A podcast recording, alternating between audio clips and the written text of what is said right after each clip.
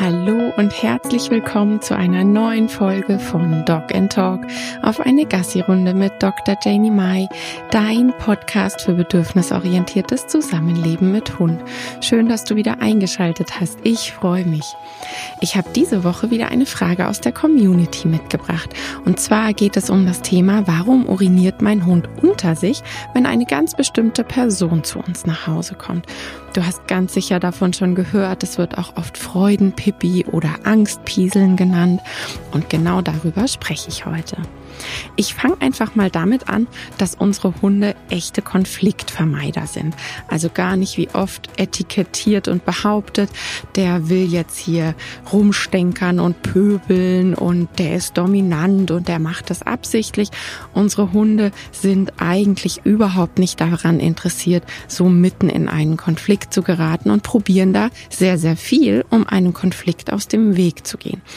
Unsere Hunde greifen dabei auf eine Vielzahl von konfliktlösenden Signalen zurück. Das sind die sogenannten Calming Signals. Hast du bestimmt auch schon mal gehört. Ich zähle gleich mal so ein paar Beispiele auf. Bei den Signalen geht es gar nicht nur darum, den Konflikt zu entschärfen am besten eben auch zu vermeiden, sondern es geht auch so ein bisschen um Selbstberuhigung, weil man sich dann eben besser fühlt in der Situation. Das Problem so grundsätzlich mit Kommunikation zwischen Mensch und Hund, ne, komplett andere Spezies, wir sprechen einfach nicht die gleiche Sprache und wir Menschen, wir müssen uns wirklich bemühen, ja weiterbilden und uns sehr, sehr individuell hinschauen, weil selbst wenn man jetzt sagt, es gibt die und die Beschwichtigungssignale, das sieht ja doch bei jedem Hund extrem individuell aus. Schon alleine, wenn man sich die verschiedenen Hunde anschaut, Kurznase, Langnase, langes Fell, kurzes Fell, Stehohren, Schlappohren. Ja, also da gilt es dann wirklich für den individuellen eigenen Hund rauszubekommen, hey, wie spricht denn mein Hund eigentlich? Und deshalb auch ja, weiterbilden. Es ist tatsächlich eine Weiterbildung, ein, ich gebe mir Mühe, dass ich Hunde viel besser verstehe und meinen eigenen eben ganz besonders. Ähm, Kommunikation die ankommt, also wenn das Gegenüber die Kommunikation versteht, das fühlt sich gut an. Also ich glaube, das kann jede Person gut nachempfinden. Stell dir einfach so im Miteinander vor, du musst alles zigmal wiederholen. Du gibst dir dann Mühe, versuchst es nochmal auf eine andere Art zu erklären und probierst es nochmal anders und irgendwie am Ende wirst du trotzdem missverstanden das macht echt mürbe und ist super anstrengend. Und genauso darfst du dir das vorstellen, wenn man so im engen Kreis in der Familie zusammenlebt da dann immer wieder mein Satz, wir wohnen in einer Zwangs-WG mit unseren Hunden. Es ist ja nicht so, dass die mit einem gepackten Köfferchen bei uns standen und gesagt haben, ey, jetzt habe ich hier mal Bock mit Menschen, die mich nicht verstehen, zusammen zu wohnen. Ähm, also ich stelle mir das manchmal wirklich sehr, sehr anstrengend vor für Hunde, was sie alles uns zeigen, so ganz klein und wir checken es einfach nicht. Also deshalb nochmal der Appell, gerade was so Körpersprache anbelangt, da sich wirklich nochmal weiterbilden. Und immer wieder der kleine Tipp, dass du vielleicht Videos einfach laufen lässt. Also einfach das Handy hinstellen, Video anschalten und dann einmal ja später einfach mal schauen, wie, wie sieht denn dein Hund in Interaktion aus? Was macht denn der für körpersprachliche Signale, wenn ihr, keine Ahnung, ein paar Tricks im Wohnzimmer macht oder so? Und das ist immer so eine super interessante Sache, um den eigenen Hund kennenzulernen. Auch wirklich mal das Handy draufhalten in so einer Hundebegegnung oder auch in Spielsituationen. Das hilft dann nochmal ganz individuell, den eigenen Hund kennenzulernen. Ähm, also eines der Signale, was ganz, ganz oft falsch interpretiert wird von Hunden, um da jetzt mal so ein klassisches Beispiel zu nennen, damit du weißt, worauf ich hinaus möchte, wegschauen, schnüffeln, einen Bogen auf den Menschen zulaufen. Und das ist der Klassiker in Abrufsituationen, wo der Hund im Konflikt ist. Der Mensch vielleicht super forscht, ne, so auf zweibeinigen Stelzen, dann noch frontal ausgerichtet, mit starker Stimme und dann vielleicht auch schon genervt. Das kriegen ja die Hunde mit ihren feinen Antennen total mit. Und dann steckt der Hund im Konflikt, ähm, weil er einfach weiß, entweder schon durch Lernverhalten, hey, wenn ich mich jetzt annähere, kriege ich Ärger. Oder der Konflikt ist da, weil der junge Hund sich eben denkt, ey, ich würde noch äh, viel lieber mit meinen Kumpels hier Spaß haben und noch länger unangeleint bleiben, weil die Hunde dann ja sehr, sehr schnell wissen, ah ja, hm, an dem Punkt werde ich immer angeleint, Spaß vorbei, Hormone rattern in den Keller und das ist dann natürlich ein riesiger Konflikt für den Hund. Und in den Abrufsituation, also wenn du hier komm oder was auch immer du als Abrufsignal nutzt, ähm, zu deinem Hund rufst und er da in dem Konflikt steckt, auch dann sendet er eben diese beschwichtigenden Signale und dieses Wegschauen so seitlich am Boden schnüffeln und dabei dann aber noch mit den Augen in deine Richtung gucken, einen Bogen auf dich zulaufen, das Tempo verlangsamen. Das sind alles wirklich Signale für kleine Brötchen backen, super freundlich sein. Und der Mensch wird oftmals noch genervter, weil der trödelt rum, der kommt hier nicht direkt zu mir, dabei habe ich den doch gerufen. Und das ähm, macht das Ganze dann ja natürlich noch schlimmer, wenn der Mensch dann noch lauter ärgerlicher wird und der Hund dann quasi noch mehr in sich zusammenfällt. Also das wären so typische Beispiele, eine typische Situation, wo so die Hund-Mensch-Kommunikation ein bisschen aneinander vorbeiläuft, um es nett zu sagen. Was gibt es alles für Beschwichtigungssignale? Also das Klassische ist so dieses Züngeln, sich über die Nase schlecken. Wichtig, das ist immer alles wirklich in einem Kontext zu sehen, weil wenn ich einem Hund ein Leckerchen gebe und der das geknuspert hat, schlägt er sich auch ums Maul oder wenn er sich auf ein Leckerchen freut. Ähm, also das muss immer im Kontext gesehen werden. Aber dieses Züngeln, auf die Nase schlecken, so über die Nase schlecken, das sieht man oft in Konfliktsituationen. So zusammengekniffene Augen, eben ne, das Freundliche nicht mit starrem, klarem, offenen Blick frontal in die Augen starren den Kopf zur Seite drehen. Da sieht man dann auch oft, das wird Walauge genannt, viel Weiß im Hundeauge. Ja, also wenn der Hund klassisch leider auf Hund oder Baby, Babyhund und Kindhund Bildern zu sehen, wo dann geschrieben wird, oh, super happy und sie sind Best Buddies, totale Freunde und Liebe, Liebe, Liebe. Und in Wirklichkeit fühlt sich der Hund da eigentlich gar nicht so wohl und sendet eben diese Beschwichtigungssignale, schaut zur Seite und schaut auch mit den Augen, also nicht nur der Kopf wird zur Seite gedreht, sondern er schaut eben auch mit den Augen zur Seite und dabei sieht man dann viel Weiß im Auge, das wird dann Wahlauge genannt. Also darauf immer mal achten, dass sind die klassischen Beispiele, wo die, der Untertitel einfach nicht zu dem Foto passt und leider wird das dann aber falsch abgespeichert. Ja, man sieht diese Bilder sehr, sehr oft und dann denkt man sich irgendwann, da steht immer drunter Liebe, Liebe, Liebe, alles ist ganz toll und dann muss das so sein. In Wirklichkeit sendet der Hund aber Beschwichtigungssignale, weil er sich nicht wohlfühlt. Das Gähnen, aber ne, Kontext, ein Hund gähnt auch, weil er müde ist. Ähm, so eine Pfote anheben, wenn der Hund sich so ein bisschen seitlich stellt und den Kopf schon so zur Seite dreht und dann noch ein Pfötchen anhebt. Auch das sich hinlegen, so dieses klassische Bauch zeigen, Hinterbeinchen dann noch zur Seite klappen. Also es gibt ganz viele Beispiele dafür. Das waren jetzt wirklich nur so die, die glaube ich jeder Hundemensch kennt. Also im Kontext bewerten ist hierbei ganz wichtig, das nochmal betont. Hier noch ganz kurz von mir der Zusatz. All das hat auch was mit der Leiter der Kommunikation beziehungsweise Leiter der Aggression zu tun. Bei Nichtbeachtung, logischerweise, geht man eben eine Stufe weiter hoch und irgendwann wieder weiter und noch weiter und noch weiter, bis eben ganz am Ende das Beißen steht.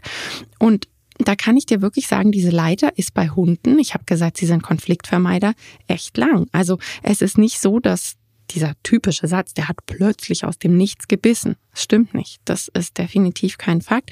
Davor kam ganz, ganz viel.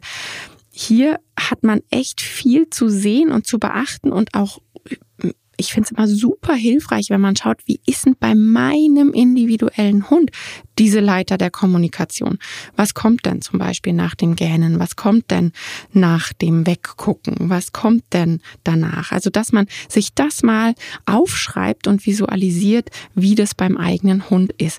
Und da ist dann ganz wichtig, dass die Hunde immer wieder, man hört und liest das immer wieder, die kriegen da Teile der Leiter abtrainiert und wirklich rigoros verboten. Da ist der Klassiker das Knurren.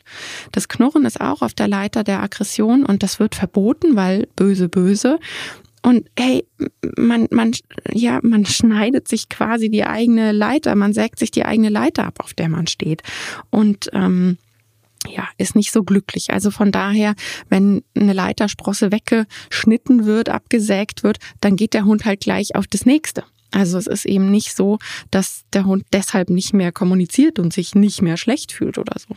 Deshalb bitte das nicht machen, verbieten, abtrainieren, sondern genauer hingucken und dem Hund eben Hilfestellung geben. Also ich habe da immer so dieses Bild von, auf dieser Leiterstufe hole ich den Hund ab und irgendwann weiß er verlässlich. Immer wenn er das zeigt, dann kriegt er Hilfestellung. Dann wird er aus der Situation geholt, was auch immer, kriegt Hilfestellung von seinen Menschen und dann wird aus dieser Leiter Sprosse quasi ein Podest, weil er diese Erwartungshaltung hat. Ah, hier werde ich immer abgeholt.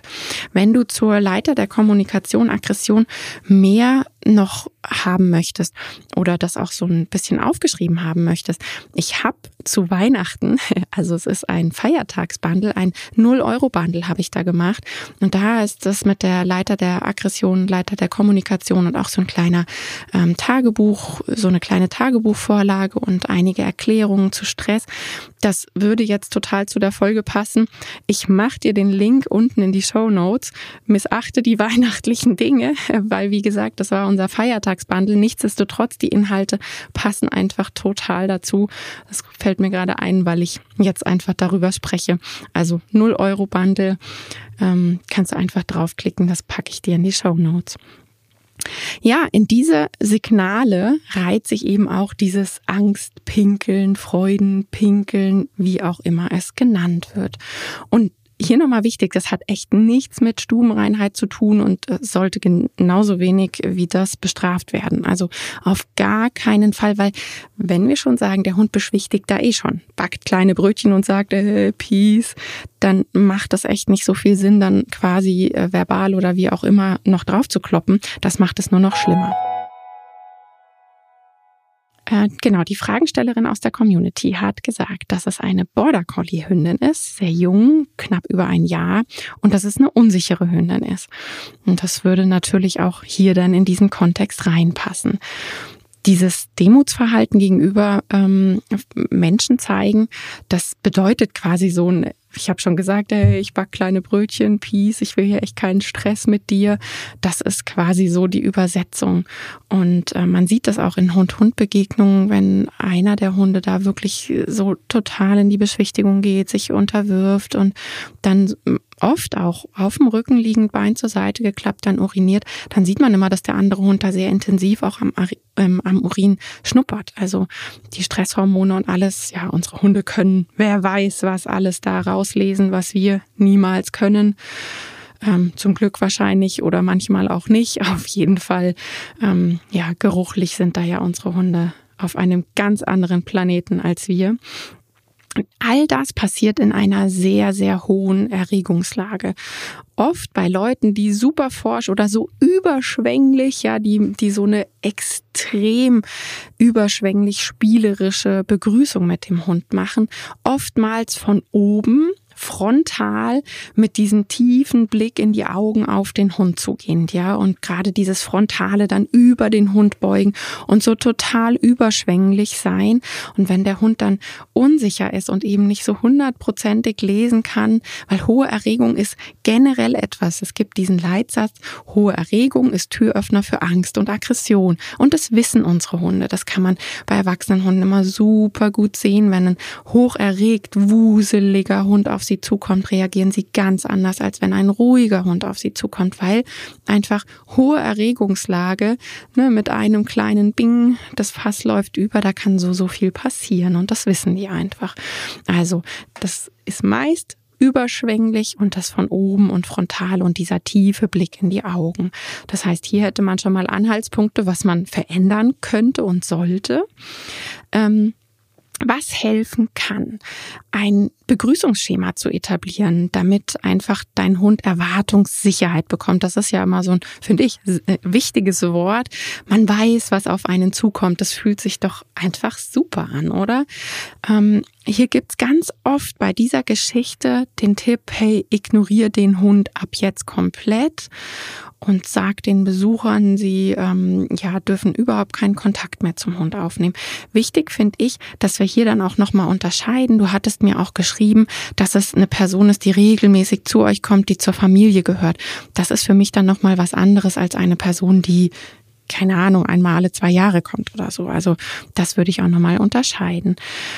Mm, ich halte von Ignorieren überhaupt gar nichts, denn wir wissen ja mittlerweile, wie sich das im sozialen Kontext anfühlt, wenn man ignoriert wird. Und gerade wenn man davor noch irgendwie total dicke mit jemandem war, also diese Person regelmäßig kommt und sonst super überschwänglich war und jetzt auf einmal werde ich ignoriert, nicht mal mehr angeguckt. Ähm, und beim Hund kann man das ja nicht mal irgendwie erklären. Das heißt, der Hund kann das nicht verstehen. Und es gibt ja so dieses Beispiel, dass Ignorieren ähm, oder ignoriert werden sich im sozialen Kontext anfühlt wie eine Backpfeife und eben ins Schmerzzentrum geht. Das sollte man sich gerade bei einem sensiblen Hund dann wirklich nochmal bewusst machen. Also ich würde jetzt in einer Begleitung super individuell schauen, das heißt, ich würde Videos wollen und fragen. Will der Hund zu der Person hin? Hat er Angst vor ihr? Bekommt er Frust, wenn er nicht hin darf? Findet er Abstand viel toller? Wie ist der Hund grundsätzlich mit Menschen? Hat man da so die Tendenz zu, Menschen sind eher spooky?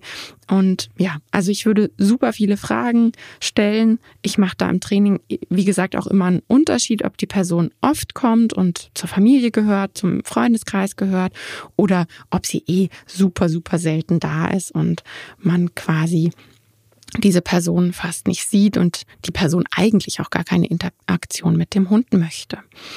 Ich möchte damit einfach wieder klar und deutlich machen, mal eben schnell eine Frage beantworten, zeigt immer nur so einen Abriss und eine Idee kann aber halt echt niemals, never ever Training und wirkliche Hilfe ersetzen. Also so sehr ich meinen Podcast auch liebe, weil ich super gerne erzähle, spreche und erkläre, ähm, es wird niemals Training und individuelle Hilfe ersetzen. Das ist mir nochmal ganz, ganz wichtig, dass ein Podcast eben kein Training ist und du dadurch nicht Kunde, Kundin von mir bist.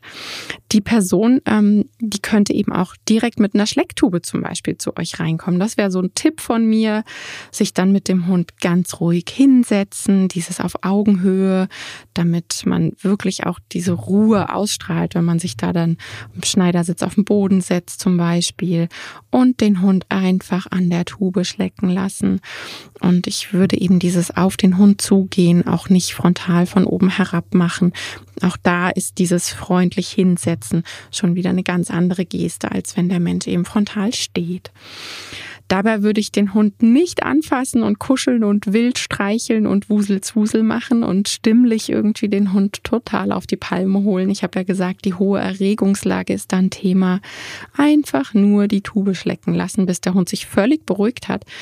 Ähm, nach und nach könnte man diese Begrüßungsnummer dann zum Beispiel mit einem festen Platz etablieren. Man könnte zum Hundekissen gehen und sich dann, also man kommt rein und zack, zack, läuft zum Hundekissen, setzt sich neben das Hundekissen, packt die Tube aus und irgendwann liegt der Hund oder sitzt dann auf seinem Kissen und bekommt da eben die Schlecktube. Also wichtiges Augenmerk auf der Erregungslage. Wenn der Kontakt also erstmal beendet wird, immer wieder überlegen, wir möchten mit der Person ja ruhige Emotionen verknüpfen. Also sollte man sich auch wirklich die Zeit nehmen, bis der Hund ganz ruhig ist. Oftmals ist es so, dass da dann zu früh so ein Abbruch stattfindet und quasi das Ganze wieder von vorne anfängt, der Hund hochhüpft und immer noch wuselig ist. Sich da wirklich mal intensiv die Zeit nehmen, bis der Hund ganz, ganz ruhig ist. Und ja, durch die Sicherheit ist dann wieder dieses, ich weiß genau, was kommt und dadurch wird der Hund dann auch immer ruhiger. Und je nachdem, ich weiß jetzt ja überhaupt nicht, ist das viel Urin. Ich würde dann einfach, wenn man schon weiß, die Person kommt gleich mit dem Hund vorher nochmal pieseln gehen, dass die Blase jetzt nicht irgendwie randvoll ist. Man, wenn man den Garten hat und eh schönes Wetter ist, kann man das die erste Zeit auch noch nach draußen verlagern, dass man sich in den Garten setzt mit der Schlecktube und falls dann doch ein paar Tropfen kommen, dann ist das eben draußen und nicht in der Wohnung. Genau, also da ist wichtig diese Konstanz und Erwartungssicherheit und auf gar keinen Fall, also wenn du nur eine Sache mitnimmst heute aus der Folge, dann bitte, wenn der Hund eh schon in diesem Beschwichtigungsverhalten ist und so wuselzwusel ist, dann bitte nicht mit Härte, Verhalten hemmen und, und ja, einem, ey, du bist falsch Gefühl da reingehen, weil das ja zu noch mehr Beschwichtigung führt. Ich hoffe, dass dieser kurze Abriss dir geholfen hat und freue mich natürlich immer, wenn ihr euch dann später nochmal bei mir meldet. Und wie gesagt, ich packe den Link für dieses 0-Euro-Bundle einmal in die Show Notes. Und ich wünsche dir ganz viel Spaß dabei und wir hören uns nächste Woche. Bis dann. Tschüss.